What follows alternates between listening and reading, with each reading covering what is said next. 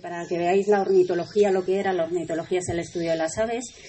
Y cuando empezó, pues empezó hace bastante tiempo, pero por ejemplo en el, eh, aquí os pongo el del siglo XVII, este cuadro que está en el Prado, que es el concierto de aves. Eh, lo que veis es un popurrí de aves, no sé si os fijáis, hay especies de varios continentes incluso, y están todas ahí agrupadas como si fuera algo normal, pero no es normal ver, ver esos loros con las abubillas, incluso con, con la cacatúa de la izquierda y el martín pescador. También fijaros en la posición que tienen estas aves y están bastante rígidas, ¿no? No, no están volando de forma natural, no están, están muy rígidas y eso es porque en esa época normalmente las aves estudiaban muertas, muertas y secadas. Entonces, por eso vemos así. Y, el estudio de la ornitología hasta, hasta un poco avanzado, voy a intentar pasar,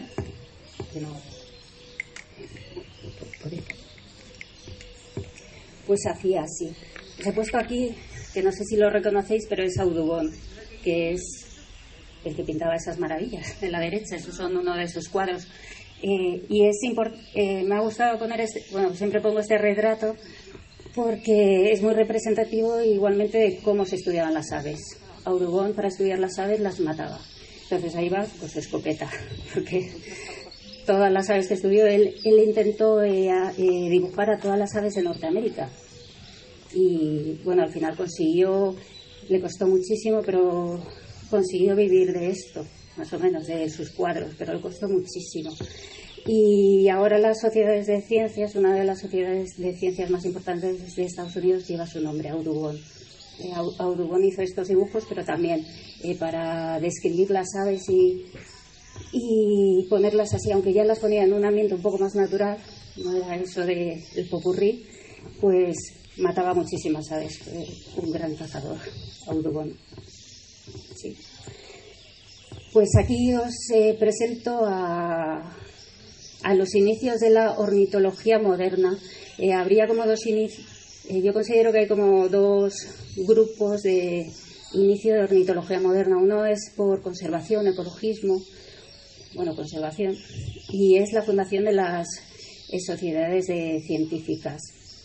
Aquí os pongo las fundadoras de la RSPB, que en realidad se llamaba SPB, lo que pasa que luego ya con el tiempo consiguieron lo de Royal, que es la primera letra, que bueno, es una sociedad científica en, Gran Bretaña que cuenta con más de un millón de socios, que cuenta con más, actualmente quiero decir, con más de 40 reservas, tiene un montón de, de actividades, hacen un montón de estudios, un montón de conservación. Y resulta que estas son las fundadoras, que son, Emily Williamson, Eliza Phillips y Eta Lemon. Son estas tres mujeres que resulta que la fundaron en 1891 y fundaron esta sociedad porque en, en ese momento eh, a las mujeres no se les permitía entrar en, en, muchos, en muchas asociaciones o asociaciones ornitológicas. No podías entrar porque eras mujer, ¿vale? En los clubs y todas estas cosas. Entonces ellas eh, pues no podían entrar y decidieron montar su propia organización. Bueno, montaron dos, ¿vale? Eh, Emily Williamson por una parte y Eta Lemon por otra. Y al final las juntaron para tener más fuerza. Porque ellas lo que en esa época, eh, las veis así todas vestidas ya de, bueno, de la época final de la época victoriana, ¿no? Me gusta mucho verlas así vestidas porque luego por eso dices, pues por eso no íbamos a campo, ¿no? ¿Cómo íbamos a ir vestidas así? Si no nos dejaban llevar pantalones, que no nos dejaban llevar pantalones. Entonces estas mujeres se unieron porque lo que pasaba en esta época es que se llevaba mucho, eh, todas las personas llevaban sombrero y las mujeres llevaban sombreros con plumas se empezó la moda de, las, de los sombreros con plumas, incluso con pájaros enteros, ¿vale? Tenías un martín pescador, mm. de todo. O sea, al final aquello parecía, no sé, parecía algo un poco gore, pero con tus plumas, o sea, alas enteras de, de aves. Y empezó a verse en prensa que se producían unas masacres enormes eh, de estas aves, bueno, de las aves que tenían sobre todo plumas muy bonitas, que sobre todo eran las garzas, la garza nidea en Estados Unidos. Y claro, para conseguir eh, una pluma o estas plumas justo de las garzas nídeas, eh, tienes que matar muchísimas aves para conseguir las plumas y luego comerciar, llevarlas a Inglaterra, bueno, en Estados Unidos también pasaba, se quedaba aparte, y había un comercio brutal de plumas y de aves desde todas las partes del mundo, también las llevan desde Australia, las aves del paraíso, o sea, hay, listados que, entraban en el puerto de Londres y era como, madre mía, si, si no se extinguieron muchas especies fue de pura casualidad. Y si no se extinguieron algunas especies, fue gracias a estas mujeres. Por ejemplo, en, Gran Bretaña el somormujo lavanco estuvo a punto de desaparecer por el comercio de las plumas. Ellas eh, detectaron eso y en esa época pues ya empezaba a haber un movimiento así como de un poco de conservación. Y por ejemplo, Emily eh, Williamson escribió a, la British Ornithological Union, ¿vale? que sigue funcionando, para pedir por favor que se movieran para intentar paralizar todo este comercio y que no podía ser. ¿Y qué le dijeron? Porque que se dejara de tonterías, que ellos no estaban para eso, que eran hombres. Y ellos lo que se dedicaban era al estudio de las aves, no a nada de conservación. Y pues al final eh, era tan grande la rabia y el movimiento de estas mujeres que se unieron, y montaron estas asociaciones, al final consiguieron eh, incluso le hicieron lo de la Royal, ¿vale? En 1900 y algo. Y al final consiguieron parar el comercio de, de las plumas y de las aves. En Inglaterra lo consiguieron parar eh, gracias a, a mucho trabajo que hicieron y, y, lo consiguieron vía ley, que es como se paran las cosas porque ellas intentaban pues que las mujeres se concienciaran para que no compraran esos sombreros y tal, pero claro, las modas son modas, ahora lo vemos igualmente, las modas no hay quien las pare, o lo paras a nivel de comercio que no ya no se puede hacer, no es legal, o no lo consigues, y ellos lo hicieron así, y cambiaron. Había puesto esto así y si le puedes dar otra vez, porque luego desaparecieron, que es lo que les pasa a las mujeres en la historia, desaparecen. Y no fue hasta 2017 que la RSPB, y fue gracias a una periodista que estuvo investigando sobre las plumas, los sombreros, eh, que descubrió que la RSPB había sido fundada por mujeres, por esas tres, que ni en, eh, el edificio que tienen, ahí en Mismer, eh, no había ni un cuadro de estas señoras. Estaban dentro de las Ah, está saludando. Bueno, me está diciendo algo y digo, vale. Vale, pues eh, ya pasamos a otra cosa. Eh, eh, investigando, investigando, pues al final te encuentras que sí que hubo mujeres que empezaban también en la ornitología en el otro lado del charco. Os daréis cuenta que no voy a hablar de mujeres que no sean anglosajonas. También es por la dificultad de encontrar referencias no anglosajonas. Está todo en inglés es muy fácil, bueno, es medianamente fácil, no es muy fácil, ¿eh? encontrar a estas mujeres, pero en España no he encontrado nada y en Europa estoy intentando ver francesas, eh, porque hay mujeres, ¿no? Sé que hay alguna polaca y ahí estamos, pero de momento pues voy a enseñar las anglosajonas. Estas fueron las primeras, ahí tenéis Norteamérica, eh, estas son las del inicio y estas serían, sí que serían ornitólogas de estudio, o sea, estudiando conservacionistas. Aunque también a la vez, eh, por ejemplo, la de medio Graciana Lewis, que tiene una pinta así súper seria, yo creo la más seria que he encontrado. Esta mujer también estuvo luchando eh, contra eh, la esclavitud en Estados Unidos, porque eran gente, eran mujeres que eran muy comprometidas con su, con su, con su momento y eran, tenían muchas inquietudes sociales también.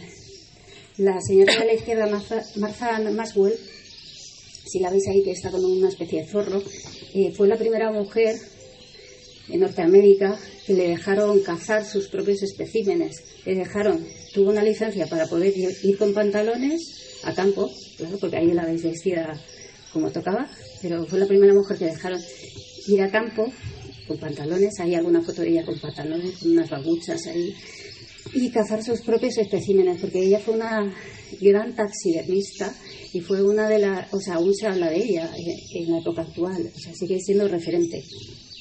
Y lo que hizo esta mujer también es empezar a hacer los, eh, a ver si lo digo bien, diodoramas, ¿vale? Eh, con, con, los animales que ella mataba, pero de forma un poco más natural, porque en esa época estaban las sociedades, estas, los gabinetes de curiosidades, ¿no? y hacían sus exposiciones. Pues Marta Maswell, eh, bueno, ahí la veis con los animales disecados, pues fue una de las mejores y de las que empezó a crear esto. Gracias a Anna Lewis fue conocida por sus pinturas al natural de las aves. Y Genevieve Estelle Jones, lo que pasa, murió muy joven y, y es conocida como la mujer, como la Audubon mujer. Pintaba muy bien y lo que se dedicó es a hacer estudios de los nidos de las aves de, de su estado. Lo que pasa es que murió muy joven y se publicaron dos libros que fue post-morte, después de que había fallecido. Pero bueno, ahí estaban. ¿Me puedes pasar, por favor?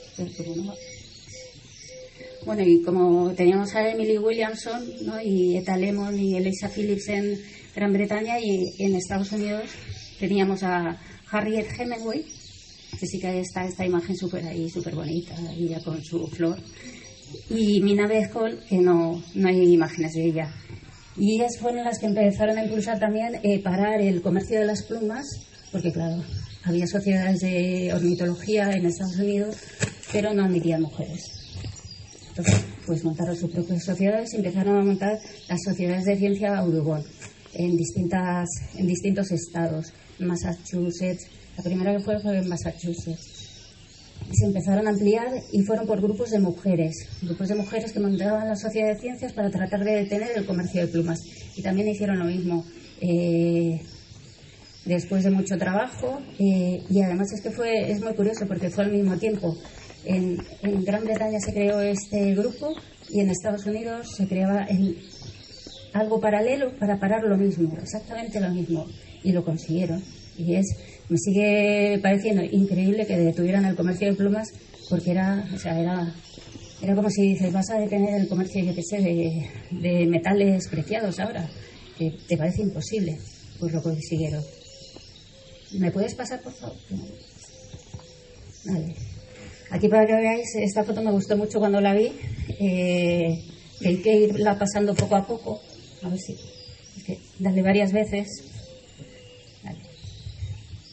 Seguimos poco más. Otra ¿eh? más, otra más. Las fotografías.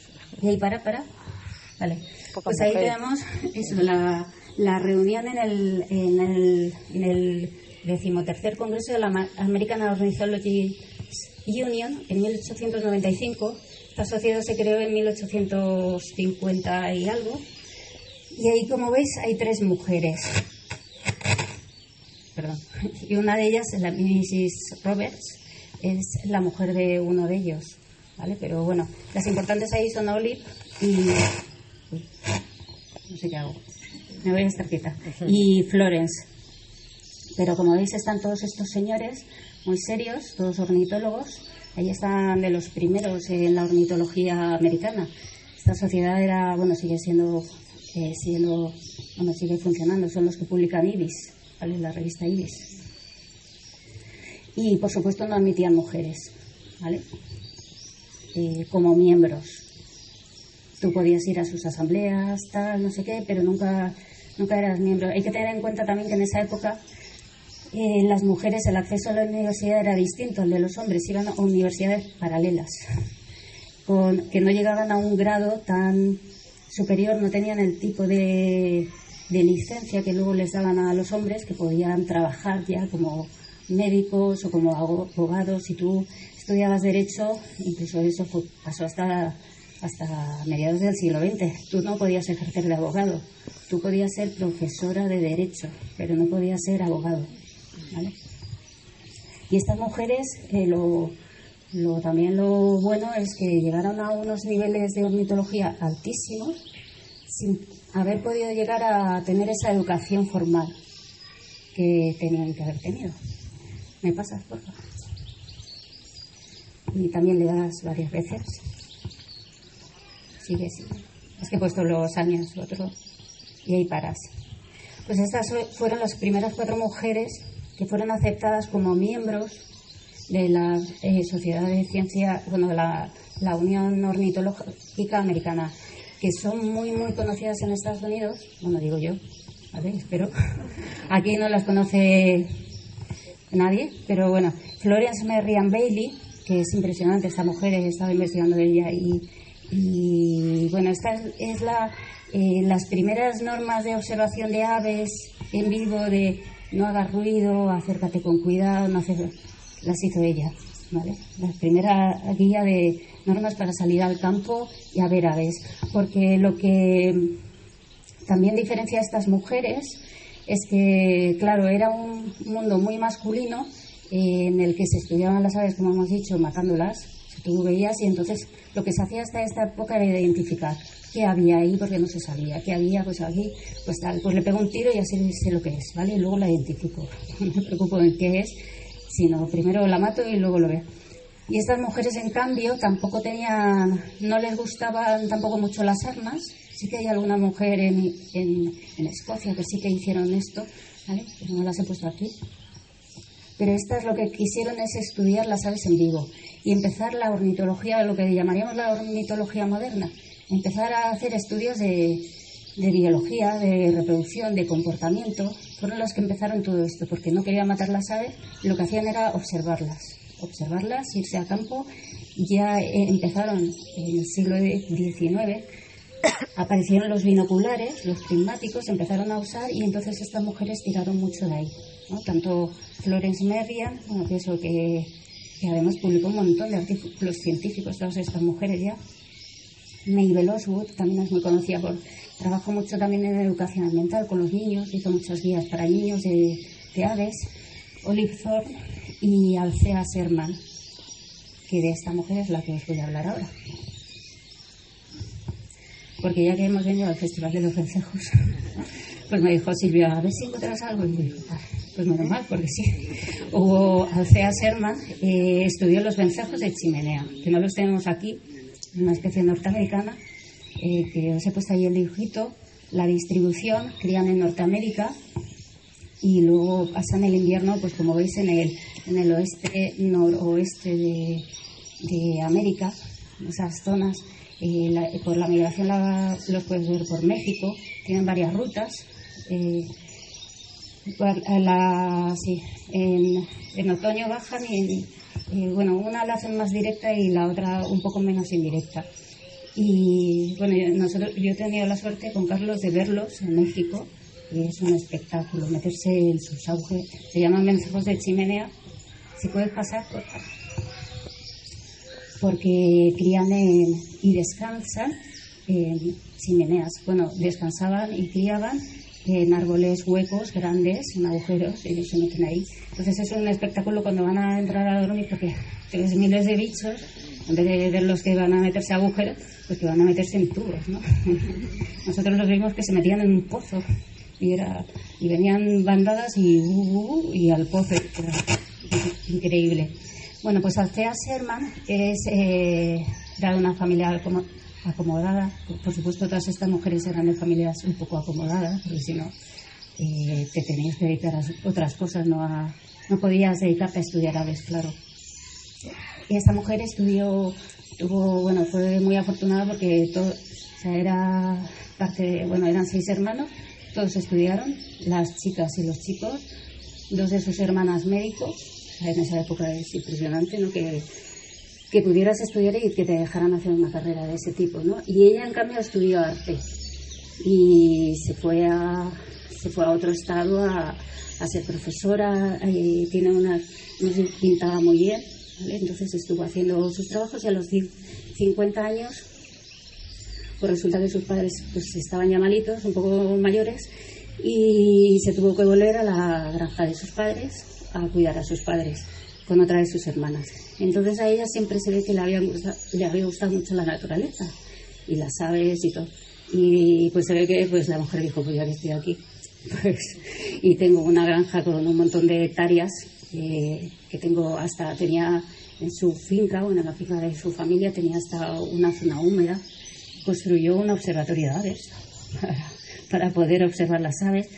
Y, y, eso, empezó, a partir de los 50 años cambió todo, se, se apuntó a todas las asociaciones ornitológicas que había, se suscribió a todas las revistas científicas que había y empezó a tomar datos como una loca de todo lo que había en su finca. Estudió muchísimo, un montón de aves, había más de 300 eh, tiene identificadas en su finca. Y también lo que hizo fue dejar que la, que la vegetación eh, fuera bastante natural. Se ve que era conocida allí en la zona porque su casa parecería un poco así, como un poco descuidada, pero en realidad es que ella lo hizo aposta para fomentar eh, la biodiversidad. Odiaba por una parte que me hizo mucha gracia, odiaba a las lechuzas y a los gatos. Y, pagaba porque se mataran lechuzas y gatos.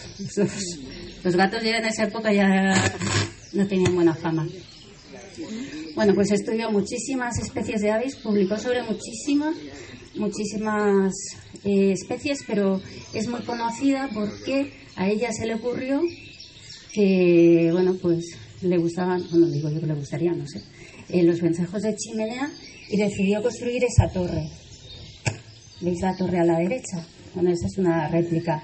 Eh, ella construyó esa torre, la diseñó y la hicieron tres carpinteros de la zona, la colocaron al lado de su casa y así ahí podía estudiar a los vencejos de chimenea la reproducción.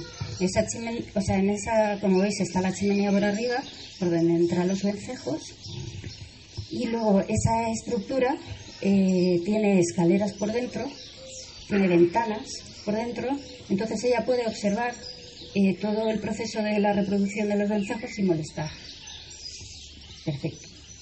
O sea, se lo pensó ella, se lo hizo y se dijo, ahí tengo mi laboratorio y se, o sea, porque su finca, todo era su, su, laboratorio, ¿vale? Si puedes pasar. Y para que veáis, en la de la izquierda era el, el original, he puesto una imagen ahí que se ve un poco mal, bueno, pero es como la estructura por dentro. Los vencejos de chimenea hacen un nido con saliva y con con ramitas, es como un pegamento.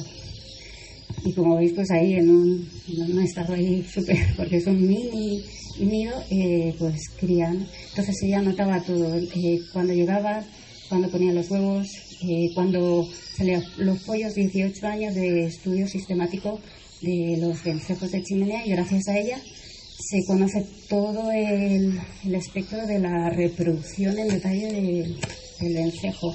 Ahí tenéis una de las hojas con las que ella anotaba. Eh, cuando falleció, eh, donó eh, las tierras, donó toda la zona y dejó dinero para que se hiciera la conservación, para que se mantuviera todo igual. el caso es que esa, esa, esa, torre al final se fue degradando. luego, los años, bueno, porque esa torre es de 1915, o sea, imaginad ahora como el Estado, ¿no? Porque al final abandonan un poco y eso, pero al final lo, compró, lo consiguió comprar una, una asociación, lo mantuvieron 30 años en un garaje. Y cuando consiguieron financiación, eh, la sacaron, aún se podía mantener, estaba medio bien, eh, la volvieron a hacer de nuevo y luego hay un, un ornitólogo que ya murió, que era muy conocido en Estados Unidos, eh, por el seguimiento del halcón peregrino y poner cámaras en nidos y hacer seguimiento, que les ayudó también poniendo cámaras para que se pudiera ver. Y bueno, Altea se mantiene una fundación y eso es muy conocido allí y, entre otras cosas pues sobre los benzos de chimenea, pero hay otras especies que, que también estudio. Y nada, esto es un ejemplo de todo lo que hay, todo lo que hay que buscar y que hay que tratar de encontrarlo. No sé si podéis pasar la... Y ya está. Y os dejo ahí con los mensajes de cine.